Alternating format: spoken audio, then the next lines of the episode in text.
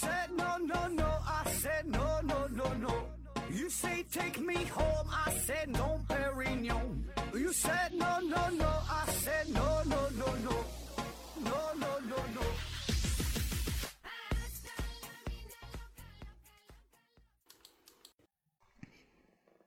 拼命探索，不计后果。欢迎您收听《思考盒子》，本节目由喜马拉雅平台独家播出。今天还是回答听友的问题啊。第一个问题，幺三六八六三零 GDVM 提问说：“请问啥是幸存者偏见啊？”刘景回复说：“因为只剩下一种情况，所以你就只能看见一种情况，进而你判断只有这种情况。”呃，这叫幸存者偏差啊，幸存者偏差。这个以前说过吧，也是，就是简单的说一句话，死人不会说话啊，就叫幸存者偏差。嗯，最早呢，这是在二战期间，那英军呢打算对自己的战斗机啊进行一些改进加强，然后呢就想看看加强哪个部位啊。那根据飞回来的飞机，一看这个受损情况，哎，一统计中弹的部位啊，最多的呢就是在机翼，就这个飞机板上。所以呢，你在这地方中弹多，就想那咱就应该加强一下，呃，机翼，对吧？加上这个更更更更强劲的、更结实的装甲。然后就有人说了，哎，不对啊。你这个是一个表面现象啊，这是幸存者偏差，因为啥呢？就是这个飞机如果是发动机中弹了，那它保证就飞不回来了，对吧？那发动机一中弹，它就废了啊。所以呢，它能飞回来的，哎，恰恰是这个发动机没中弹，你飞机板中弹了，说明飞机板中弹呢，它不重要，它中弹之后呢，它还能飞。所以呢，你这些飞机板啥，这都是不重要的部位啊。我们最应该加强的是发动机这些重要的部位。哎，所以这叫幸存者偏差啊！哎，结果呢？哎，确实啊，给这个飞动机、飞机发动机加强之后，哎，更多的飞机就能就能飞回来了啊。类似的还有就是我们看到说某某大企业家呀、大富豪啊，都是小学没毕业啊，然后功名成就了啊，开创了一番事业，然后说读书无用论啊。其实呢，这个也可以用幸存者偏差来解释，就是那些小学没毕业的，然后混的又不好的人，你就不会注意到。对吧？你说一个小学没毕业，然后最后你就从事其他一些行业，没赚那么多钱，不是那么有名的话，你保证不会谈论他，不会保证不会讨论他。能能能这个上电视的出名了，对吧？出名的这些人，你你你你才知道啊！你看这人小小学没毕业，还有什么大学肄业的什么，对吧？还是这些混的好，所以这个你讨论的这些，保证都是出名的，对吧？都都是非常名人，对吧？那还有呢，就是像新闻啊，有新闻就有点夸张了，说过年买火车票回家就是非常费劲儿嘛。然后有记者就采访一下，看看这个买火车票到底是否真的这么费劲儿。于是呢，他就上了一个火车的车厢，对各位乘客进行采访啊：“你买到火车票了吗？买到了啊，你买到吗？我也买到了。”哎，问了四五个人，哎，大伙儿都买着火车票了。所以呢，通过这次采访啊，我们发现，虽然呢，火车票非常。不好买哎，但大伙儿呢非常幸运，还都买上了火车票。现在呀，正满怀希望的在赶回家乡过个团圆年。这不他妈废话吗？你没有火车票，你也上不了火车啊！还有那句话说，爱笑的女生这个运气不会太差啊。那这个呢，同样也可以用幸存者偏差来解释，就是我们看到的那些运气不会太差的女孩，她才会笑，对吧？所以呢，她。真要是说啊，一个女生她运气一直不好的话，她还能笑得出来吗？所以呢，正因为她是她运气好，她才笑啊，所以叫运气太好了，不是爱笑女孩运气不会太差，对吧？所以你最后看到的，它只是一个表面现象，对吧？很多很多其他的数据啊就被忽略掉了啊。哎，之前咱正好做了这个关于统计学的话题嘛，啊，很多事儿也是啊，与这个幸存者偏差有关啊。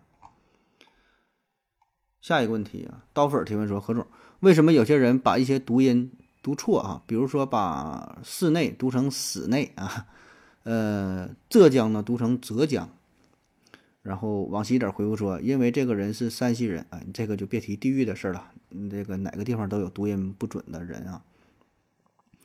呃，说发音不准啊，发音不准，嗯，很多人都发音不准啊。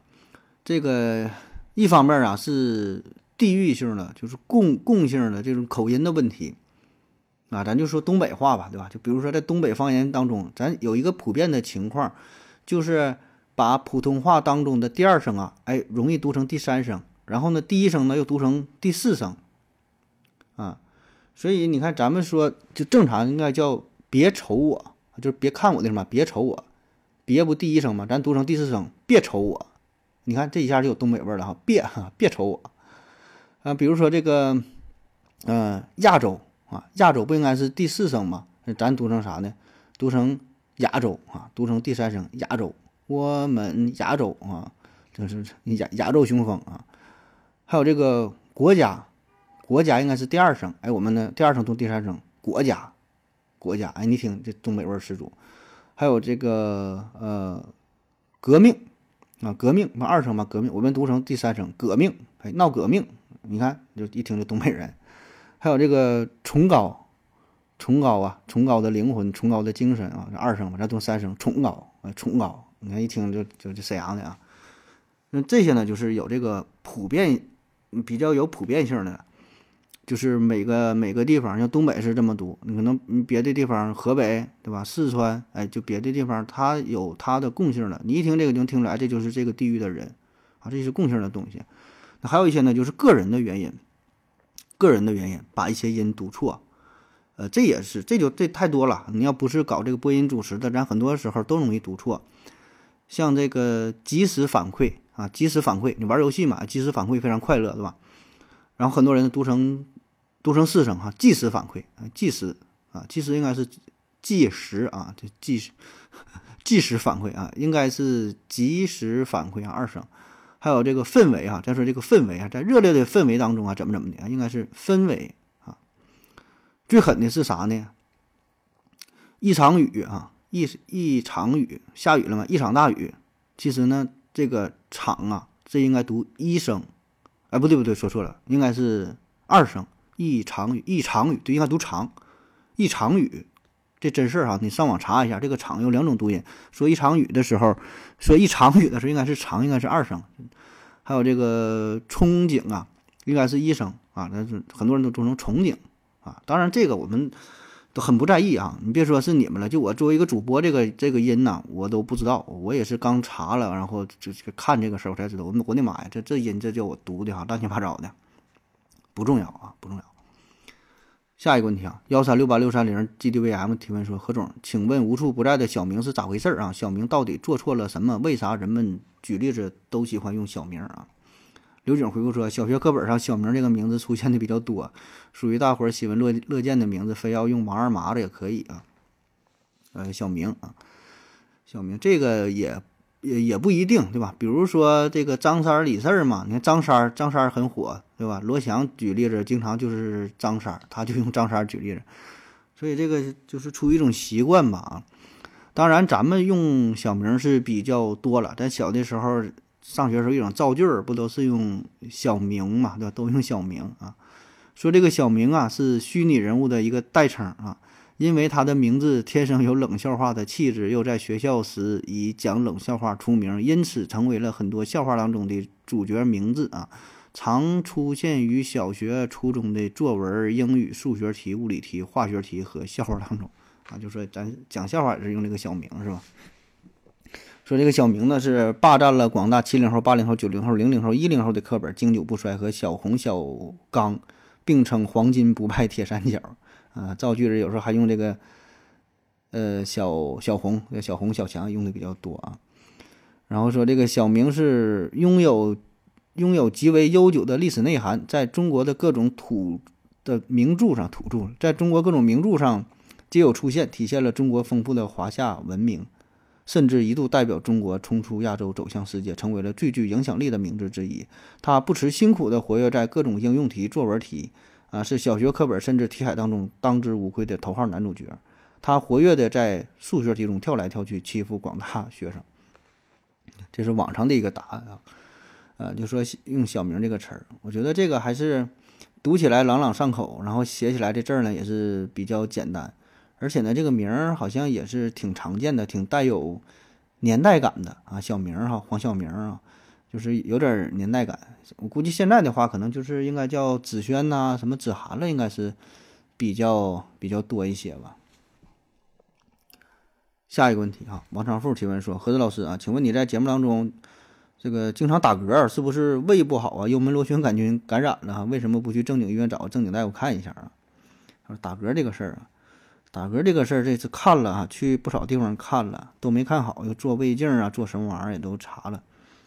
啊，医生给我的建议说的，下回录节目之前吧，少喝点就行了。你这你这胃这谁你这么照，你这喝完了你录节目，你这都打嗝啊。所以我现在就尽量控制控制，尽量在这个饭后啊，隔一段时间再录音啊。但是说这时间呢又是比较紧张，安排不开啊，所以你就凑合听吧。下一个问题，i l l p c 提问说。请问何志，您对运气怎么看？哈，每个人生来都有自己命中注定的结局嘛？啊，两个问题，第一个对运气怎么看？第二个，每个每个人生来都有自己命中注定的结局嘛？呃，这个运气和命中注定啊，这个问题我们之前也讲过呀，不关于自由自由意志。还有关于科学圈的四大神兽的拉普拉斯妖啊，是吧？都和你这个问题有一定关系。说这命中是不是命中注定的啊？关于命中注定这个事儿，呃，那你提到这个话题啊，就不得不说有一个词儿叫做宿命论。哎，宿命论就是说啥呢？人这一生啊都是安排好的啊。为啥算命呢？不是安排好了，看你未来咋样啊？那这个观点呢，也不是咱们中国所独有的，呃。古希腊、古罗马、古埃及啊，到咱们的这儒家思想等等吧，很多宗教当中，呃，也都有过类似的理念啊，都有关于这个这个宿命论的讨论啊。那在哲学当中也不算哲学，这算啥？算物理学，算科学吧。就是发展到极致，就是拉普拉斯妖。拉普拉斯妖啊，就说假设有这么一个妖啊。然后就是思想实验哈，不不是真的思想实验，就理论上会存在的。说假设有这么一个拉普拉斯妖，呃，它呢可以知晓宇宙当中每个原子瞬间这一瞬间确切的位置和动量，掌握这些信息，对吧？因为咱们每个人呐，各种物体啊，这什么这些运动啊，不都是由原子组成的吗？哎，某一瞬间知道所有原子的这个信息了，那么啊，就可以根据一系列复杂的计算。推导出宇宙的过去和未来，对吧？因为你这个原子和原子不互相互相作用嘛，不就力的传导嘛？你这个运动啊，什么这些信息，那你理论上那就能推导未来，推导过去。所以呢，这宇宙的未来是固定的，我们可以推导啊，就算你不推导，它也是固定的。所以这个这个思想呢，也是统治了很长时间啊，就觉得这宇宙啊就是固定的了，未来都是确定的了。虽然不知道，但是确定的了啊。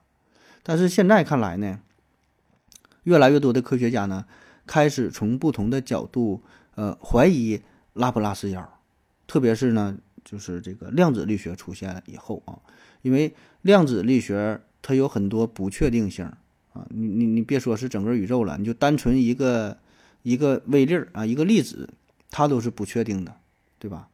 就他说他从哪个是什么波啊，还是粒儿啊？他从哪从哪个从哪个隧道穿过去啊？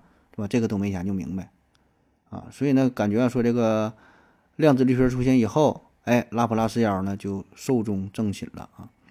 但是呢，很多科学家也是持反对意见。反正起码我我也是持反对。我我不是不是说我是科学家，就是我跟我是认同另外一部分科学家的观点。就即使有量子力学的存在，也不能完全否定拉普拉斯妖就不存在，啊，只是说在一定程度上对它是一个很大的打击啊。但是，嗯，不可能完全否定啊，就是有可能这宇宙，整个宇宙就是就是就是确定的，只是我们不知道，只是。受限于我们现有的人类的科学技术水平，你没法去预测。但有可能有一个更高级的存在，你管它叫拉普拉斯妖也好，管它叫上帝也好，管它叫外星人也好，管它叫叫神也好，叫什么无所谓。反正有一个可能会有一个更高级的存在，能够掌控这一切。就就是你觉得这量子是无法预测的，但人家有人家的办法啊，这咱不知道了，这玩意就随 随便瞎讨论了啊。反正这问题也没有什么确切的答案哈，科学呢也解释不了啊，就是看你。呃，个人的选择，对吧？您觉得这个宇宙是这这这个未来啊是确定的还是不确定的啊？你看你自己选择呗。然后说运气这个事儿啊，运气这个事儿呢，这个事儿呢就比较比较玄乎了。但咱就不说太玄的吧，说点接地气的。说太玄的这个这个运气，我觉得分为两种啊。一种呢就是纯呃概率的事儿。啊，啥叫纯概率的事儿？你买买彩票中没中奖，对吧？哎，有的人买了一次就中了头奖，你买了十年，你一袋洗衣粉都没中过，那是概率的事儿，对吧？那有人觉得他中奖了，这就是运气啊，这是概率，这是一方面啊。呃，另外一种呢，我觉得就是与每个人的行为呢会有一定关系啊，就说是运气，但是跟你的行为是有关的。比如说走路捡钱，哎，有的人感觉他走路经常捡钱呢，怎么他运气这么好呢？那也不是，哎，可能人家就眼神好使，可能人家就喜欢低着头走路，就特别在意这个事儿，他就想捡点啥东西，他捡不到钱，捡个手机呀，捡点什么其他什么什么东西啊，他也能捡到，因为他就想捡呐，对吧？或者就感觉有的同学，哎，人家他这个复习他点子这么正呢，哎，他头天晚上看一道题，第二天考试就考了，哎，他怎么经常就是就是就能猜着呢？这个也并不是运气好啊，运气是一方面，但更重要的是啥？人家可能有他的方式方法，有一定的技巧啊，所以并不单纯是运气啊。我说是我强调就是说这一点啊。你要说第一种纯那个概率上的事儿，哎，那个就是与之前咱说的这个宿命论呐，与这方面有关了啊。所以吧，我觉得这就提醒咱们哈，不要说看谁运气好啊不好这个，嗯，就是概率这个事儿呢，理论上呢咱也是没法改变，对吧？这个真是纯随机的事儿了啊。但是我们自己的行为呢，可以进行一些调整啊。说这个爱笑的女生运气不会太差，是吧？嗯，这个事儿呢，就是虽然有点鸡汤的味道，但我觉得也有一定的道理，对吧？就是啥，你保持一个良好的心态，你的一个善举，你的一个行为就会影响到别人。而且这个人世间的这个事儿吧，说这个因果吧，它很多时候不是这种直截了当的因果关系，不是你一眼能够看透的。所以呢，我们看到的可能是别人表面上的好运气啊，感觉苍天这么不公呢？为什么这个这个青睐于他呢？是吧？对我怎么这么不好呢？嗯，你不并不知道人家背后做了什么，人家做了多少的努力啊。我看过这么一个关于呃实验的，不是关于运气的一个实验啊。英国心理学家理查德·怀斯曼啊，他呢是征集了四百个自认为自己很幸运和自认为自己很不幸运的人作为实验对象，二百个说幸运，二百个说不幸运的啊，啊作为对比，也有老有少哈，最年轻的十八岁，岁数最大的八十四岁啊。这实验怎么做的呢？也很简单啊，给他们同样的报纸，一人发一份报纸，然后让他们数一数这个报纸里边有多少张照片儿。那这不难呢，这不就数呗，就查呗。那自认为很倒霉的人呢，哎，往往呢花了时间更长啊，要花两分多钟才数完。而自认为就是运气很好的这些人呢，他们平均呢就只用了几秒钟就就数完了。哎，咋回事呢？这运气好怎么数的还快啊？原因就是在这个报纸的第二页啊，有一条信息，写了一行字儿啊，很大啊，写的是。不必再数了啊！这份报纸一共有四十五个照片，就这个信息写的很大，就占了几乎是半个页面了。就你看就能就能看得到看得着。但是呢，有一这些自认为倒霉的人呢，往往就没有看到，而而而幸运的这个人呢，哎，人家就看到了。所以你说这个是不是运气呢？也可以看作是运气，对吧？也可以看作是一种思维习惯，一种一种生活的模式。就是说，你怎么去对待自己的生活，对待未来，你以什么样的心态去看待？所以，通过这个实验，就怀斯曼呢统总结出了四个原则，说啊，这个幸运人啊，幸运儿啊，他呢更擅长创造和留意机会啊，更愿意听从本能的召唤，对未来有更积极的期待啊。当不好的事情发生时，他们可以从中。寻找积极的可能性，并静待积极的结果出现啊啊，听着还是有点像鸡汤是吧？这随你怎么理解吧。下一个问题啊，请问，如果人类在第六次生物大灭绝中灭绝了，那么哪部分生物最有可能成为下一任的地球霸主？（括弧别谈定义，也别开玩笑啊。）呃，下边有人回复说。小麦是现在和未来的地球霸主啊！还有人说蚂蚁、老鼠、蟑螂啊！还有人说，那你得定义什么是地球霸主。如果是改造地球能力最强的，那估计还没诞生这种生物啊。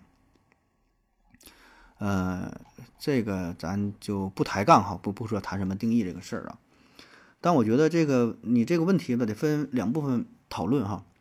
第一部分就是说，首先咱得研究一下这个第六次生物大灭绝的时候哪些。生物能够存活下来，对吧？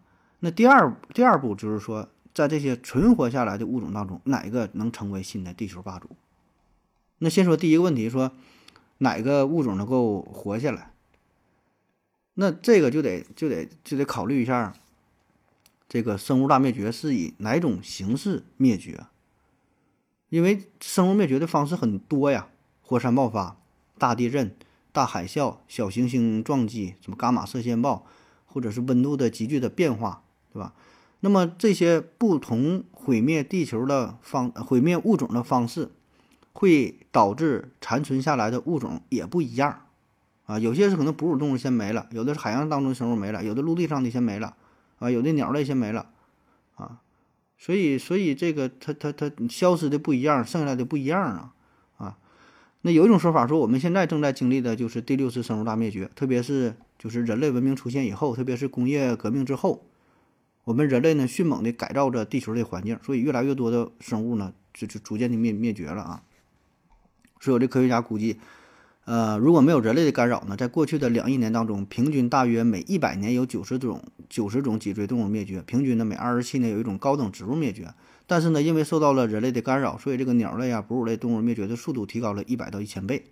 啊，此外，在过去的一千六百年当中，有记录的高等动物和植物已经灭绝了七百二十四种。啊，所以呢，按照如果说，嗯，把现在这种模式就定义为是第六次生物大灭绝的话。那我觉得最后还是我们人类是胜者，对吧？就是不是说考虑什么自然灾难、自然灾难那种情况，单纯单纯是人为的破坏的这种情况的话，那自然还是我们人类最牛逼了，对吧？最后就是我们人类活下来啊啊！当然，如果这些都不考虑，咱就胡乱猜测一下啊，那这个谁能成为这个什么霸主的话，首先这个生命力得是比较顽强啊，像像水熊虫，对吧？还有刚才那位听友说的蚂蚁、蟑螂、老鼠，这些都是狠角色啊。当然，如果真的说的最后这个第六次生物大灭绝到来了哈，呃，我觉得谁能活下来，谁能成为霸主，很多还是靠运气的成分，对吧？很多就是有一些不可预计的啊，谁也不知道说的，因为某一个因素，哎，这个物种就就强大起来了。那你说像恐龙活了那么多年，活了几亿年，也没诞生出所谓的咱说这个高等文明，对吧？那你说像蟑螂、老鼠这动物也很强，在地球上也存在了很长时间，物种也很多。那你说它们算不算地球的霸主呢？对吧？你怎么叫霸主呢？是吧？这真说像人类这叫人是地球霸主吗？还是说的细菌是地球的霸主呢？对吧？就是说看从哪个角度去去去分析了，对吧？怎怎么怎么看待叫地球霸主啊？下一个问题啊，慧心提问说。我是第一次向盒子提问哈，请问盒子，外太空有微生物吗？如果没有，那么宇航员在外太空会不会感冒啊？不注意卫生是不是也不会生病啊？刘景回复说呢，目前呢没发现外太空有微生物啊。至于感冒的致病机制是不是因为微生物，这个我不清楚啊。如果是的话，那在外太空理论上就不会感冒呗。另外，因为又有呃，因为有很多疾病并非由体外微生物引起的。所以呢，即使是在外太空，也不能确定就不会生病。然后小熊猫零回复说呢，感觉人体有病菌，感觉人体里有啊有病菌，健康的时候人体免疫力啊完全压制住了病菌。当人体这抵抗能力下降，比如说受冻啊等等这些时候，这个病菌压制过免疫力了，人就生病了啊。这两位听友回答的基本都挺到位了啊。首先呢，就目前的研究来看，咱还没在说这个外太空当中发现什么微生物啊，这还这个还还没有确切的证据啊。然后说感冒这个事儿哈，感冒这个事儿呢，首先你得有这个感冒的这个病毒啊。那你要既然没有的话，那你理论上就不会感冒。你再冷，它也不会感冒啊。就是说你你去南极，你去南极了很冷，你光屁股你也不会感冒啊，因为只要没有菌，你会被冻死，但也不会感冒。你没有这这没有这个细菌，没没没没有这个病毒啊。那因为。冷和感冒这个事儿，是因为冷让你体内的免疫系统的这个能力下降，然后呢，让这些病毒呢更容易，呃，来侵入你的身体啊，然后造成感冒啊，它是这个关系。下一个问题，幺三六八六三零 GDVM 提问说：中国明明是足球的发源地啊，可可为啥现在国足这么差啊？刘景说没有必然联系啊。王希点回复说不是发源地吧？说这个中国足球是中国。呃，这个足足球是中国发源地啊，为啥这么差？这事儿，我觉得从这么几个方面来说哈，首先，呃，首先这个一个一个体育项目啊，就你是这个国，这是你是这个体育项目的发源地，并不能代表你就非常厉害。比如说乒乓球，乒乓球发源地并不是中国呀，乒乓球的发源地是英国呀，英国人发明的。那你看英国的乒乓球水平咋样呢？对吧？所以这个。发源地啊和你的这个能力啊，首先没有必然的联系啊。再有呢，就是，呃，咱们现在说的这个足球叫现代足球啊，和咱们过去的玩的高球玩那个东西呢，它也不是不是一个东西，对吧？你要偏说它俩呢，它是它的什么萌芽有一定关系也行，对吧？但是实际上呢，从这个不管是规则呀、技巧啊等等吧，很多方面它也不一样所以这俩事儿它没有什么完全的联系啊。下一个，呃，何总在历史上啊，强国们在新大陆上建立了许多殖民地啊，最后呢都独立了。那么，如果未来地球强国在外星球建立了星际殖民地，会不会也都独立啊？那不成星球大战了吗？刘景回复说，理论上很有可能啊。那这个我觉得就有点太遥远了，这个问题，呃，更像是科幻小说啊。那至于到了那个时候，我们有怎样的宇宙法则？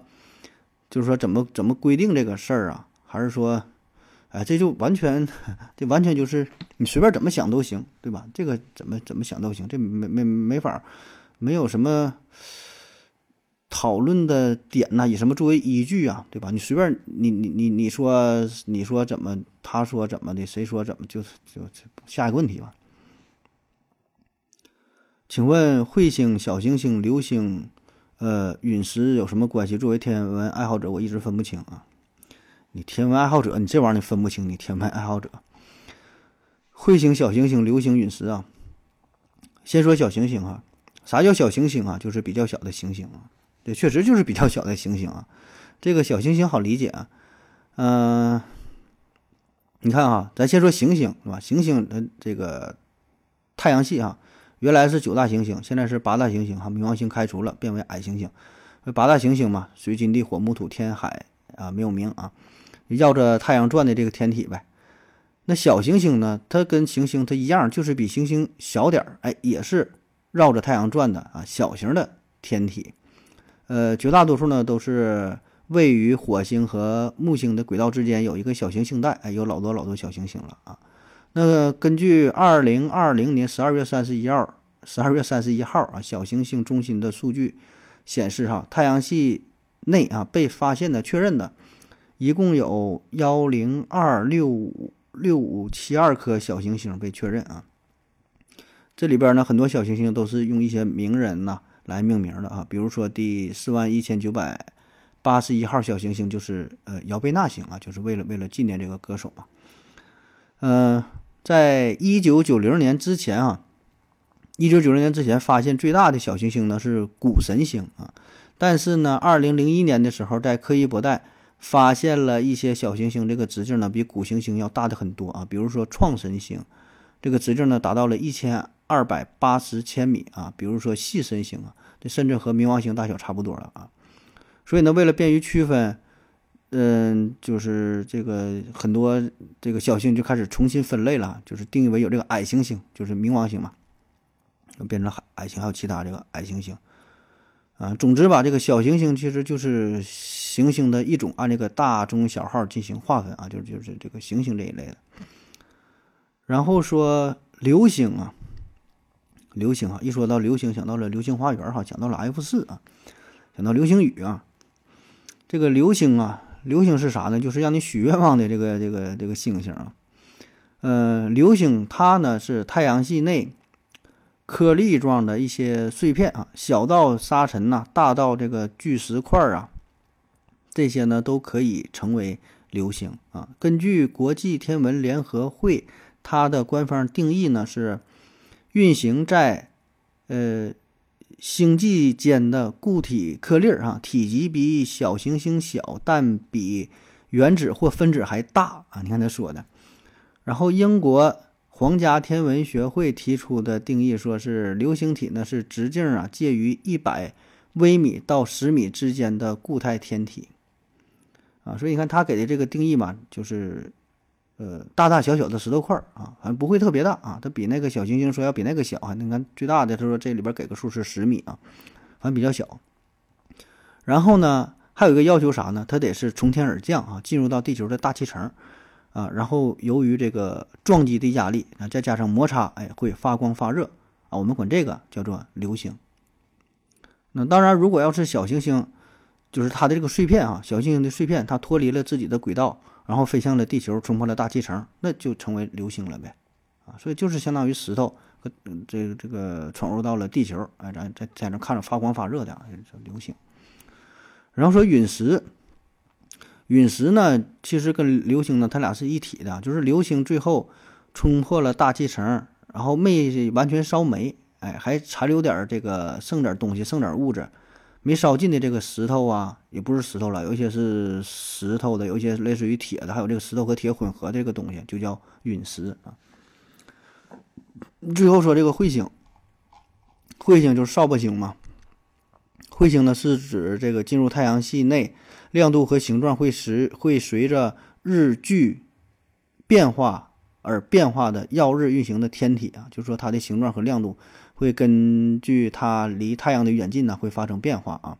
一般呢都是来自于太阳系的边缘地带啊。这个现在研究的也不是太明白啊。呃，有来自于奥尔特云的，有来自于柯伊伯带的啊，都有。然后受太受这个太阳吸引嘛，它太阳系之内虽然边缘也受到太阳系的吸引，受到这个引力的作用啊。然后向向太阳系内呃飞行啊。那它的主要的成分呢就是干冰啊、尘埃啊这些东西。那当它距离太阳比较近的时候呢？组成彗星的物质呢，会发生升华，哎，形成这个彗尾，就像这大扫把一样啊，叫扫把星。那远离太阳的时候呢，体积呢又就变得小了啊。所以呢，它这个体积呢并不固定哈。然后呢，质量也是非常小，因为组成跟它的组成成分有关啊。呃，一般它的运动轨道呢是抛物线或者是双曲线啊，少数呢也有是椭圆形的啊。这看它这个具体这个这个受力啥的啊，这玩意儿。那目前呢，我们发现在。呃，绕着太阳运行的这个彗星啊，大约有一千七百多颗记录在案的啊。最有名的呢，就是啥呢？哈雷彗星，对吧？这哈雷彗星，这个大伙儿都都听过啊，说哈雷什么玩意儿，谁谁一回头，哈雷彗星撞地球啥的，是吧？哈雷彗星呢，绕太阳一周的时间呢是七十六年啊。这个是唯一一个用裸眼就能直接在地球上看到的短周期的彗星，也是人一生当中啊。唯一以裸眼有可能看见两次的彗星啊，大多都是看着一次。有些人很幸运，寿命也是比较长，对吧？有可能看到两次啊。呃，这也是用裸眼能够看到的比较壮观的、比较比较比较美丽的了啊。剩下其他就不太容易看得到了哈。有很多呢都是几百年、上千年可能才能才能看着一回。你想想，它这个运行的轨迹是整个太阳系啊，所以呢，飞来飞去的这个运行的。轨迹吧，运行时间就非常长，不太容易看得到啊。下一个问题，杨黑一号提问说：为啥对印度有这么多的偏见啊？呃，这种偏见是咱们民间，呃，这种偏见在咱们民间广泛的传播啊，调侃的梗也是各种各样啊，给印度，呃的外号也很多。我们对很多国家或民族都有偏见，但是对印度的偏见呢，不管是力度还是方式，都远远超过，呃，其他国家的偏见啊。雪糕化了就别吃了。回复说，因为印度总是碰瓷儿啊，本来不想多调侃，既然他先不仁，那就别怪我们不义了啊。刘景回复说，首先对印度肯定是有偏见的呀，但这其中有些广为流传的梗未必是偏见啊，比如说孟买世界第一，很多是印度自诩的啊，还有一些涉及到宗教和价值观，比如种姓制度。另外呢，边境争端呢也造成了双方人民的好感度在在降低。呃，如果说我们对印度的所谓的偏见更多一些，更大原因是因为面对印度人，国人有一种自豪感，更有心理优势啊，就像西方很多人对中国抱有偏见一样。啊，这几位听友回答的都挺好的，我觉得说的都挺都挺全面的啊。呃，做这个印度一些偏见问题啊，那给我们的感觉哈，印度嘛，印度三哥是吧？就是咱都说它是一个非常奇葩的国度啊，就是用奇葩来形容啊，找不到。其他什么更合适的词儿啊？就是真是挺奇葩。呃，在我们印象当中呢，印度就是脏乱差，然后呢，强奸强奸率非常高，对吧？没有厕所，呃，严重的重男轻女，还有这个这个一些宗教，然后就等等级森严，对吧？感觉这地方有点儿有点落后，有点腐朽啊。那么真实的印度到底是不是这样呢？这些是不是咱们的偏见呢？呃，这个事儿吧，还真就是一言难尽啊。就我们对印度确实有一些偏见啊，有一些误解，但也并不绝对啊。这个话都都让我说了是吧？我觉得这个得从两方面去去去去去去讨论嘛。就是首先啊，一个大的前提就是印度这国家很大，对吧？面积很大，人口也很多，所以呢，这种情况下吧，那你说这么大的地方，你要说全国全脏乱差，全不好啊，妇女们天天都被强奸，那也不可能。保证也有一些好的地方，当然可能比较少，对吧？任何一个国家，各个城市各处的风景一定是不一样的啊。所以你说整个印度都这么奇葩，那保证那就是偏见，对吧？而且呢，每个人对印度的理解和感觉也不一样啊。那咱们说啊，是否对印度存在一种集体的偏见啊？嗯，这事儿呢可能会有啊，但是很难去定义。就是就像这位听友问的，就是我们比起其他国家，我们对于印度的偏见是不是多一些呢？这个偏见这事儿呢也没法比，对吧？就像说这个问题可以换成我们对。我们对朝鲜有没有偏见呢？我们对日本有没有偏见呢？我们对美国有没有偏见呢？哎，你说也有，那对哪个国家偏见最多呢？这玩意儿也不太容易说谁就排第一排第二啊。好了，咱不抬杠了啊，咱这还直接说印度啊，就当有偏见啊。我觉得这个偏见呢，首先呢是来自于文化差异啊，就这个文化差异太大啊。你看啊，我们对印度吧不是特别了解。就是你看，印度实际上是我们的近邻呐，就我们邻居啊，直接跟我国接壤，这个边境接壤边境的很很长一段，对吧？是咱们的邻居，哎，但是呢，咱们印象当中跟印度的来往呢，好像并不多。不管是国家层面的，还是说你个人啊，你出去旅游啥的，你也好像不太第一次，就是说你出去旅游，首先你第一次出国的话，一般不会选择印度。对吧？你看现在出国不算什么新鲜事，很方便。但是呢，作为呃个人来说，第一次出国首选的目的地啊，一般都是东南亚啊，因为啥呢？比较便宜，然后这个整个旅游的这个体验呢，这个成体系成套路，对吧？东南亚你去泰国，对吧？你很也也不贵，然后呢，整个服务也很好。嗯，或者去哪呢？日韩，对吧？现在日韩去的也是比较多，也很方便。但很少有人第一站说选择印度，就哪怕是你出过很多次国旅游啊，对吧？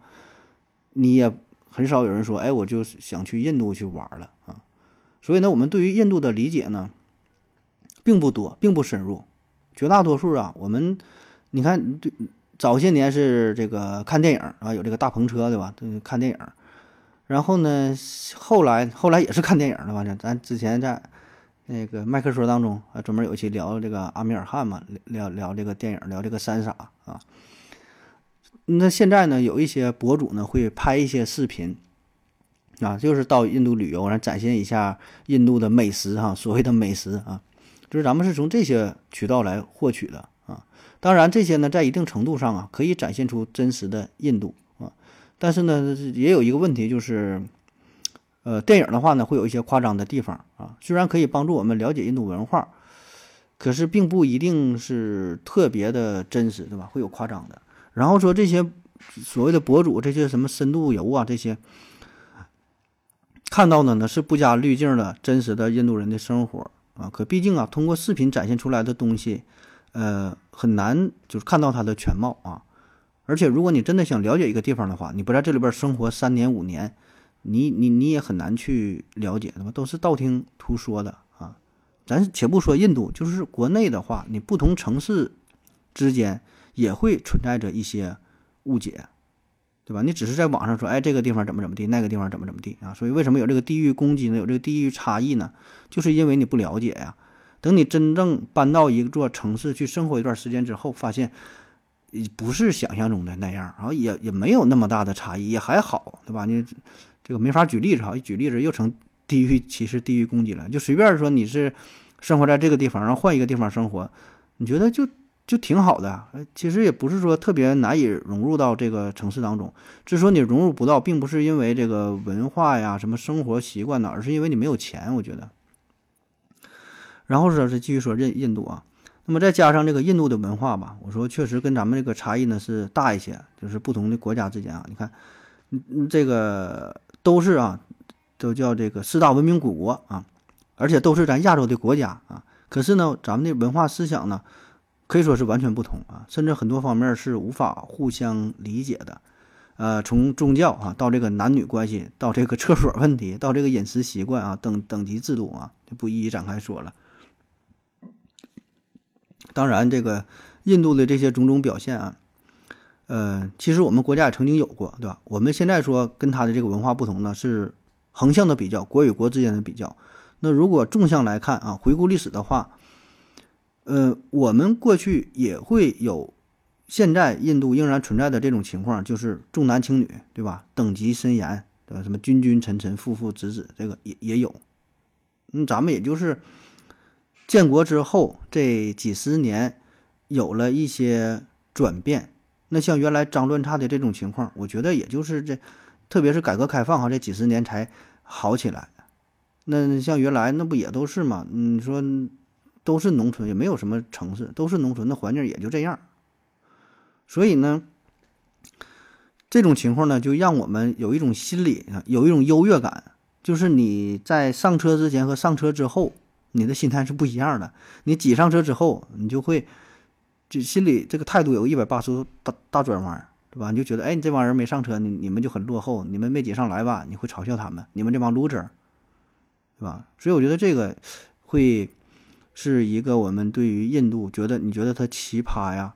呃，觉得觉得他如何如何呀？这是一个很重要的一个心理啊，就是我们这些年来迅猛的发展，是吧？你的生活水平有了提升，整个国家经济实力在增强之后，就会觉得他们很落后，有点瞧不起他们的态度啊。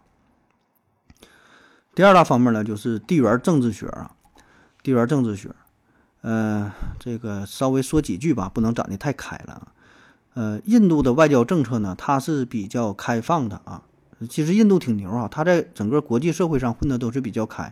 你看，它跟俄罗斯、跟美国、跟欧洲、跟非洲，哎，等等啊，跟这些国家关系都不错哈。你不能说太好吧，什么铁哥们那算不上，哎，但是呢，它没有什么太大的冲突，哎，都能维持。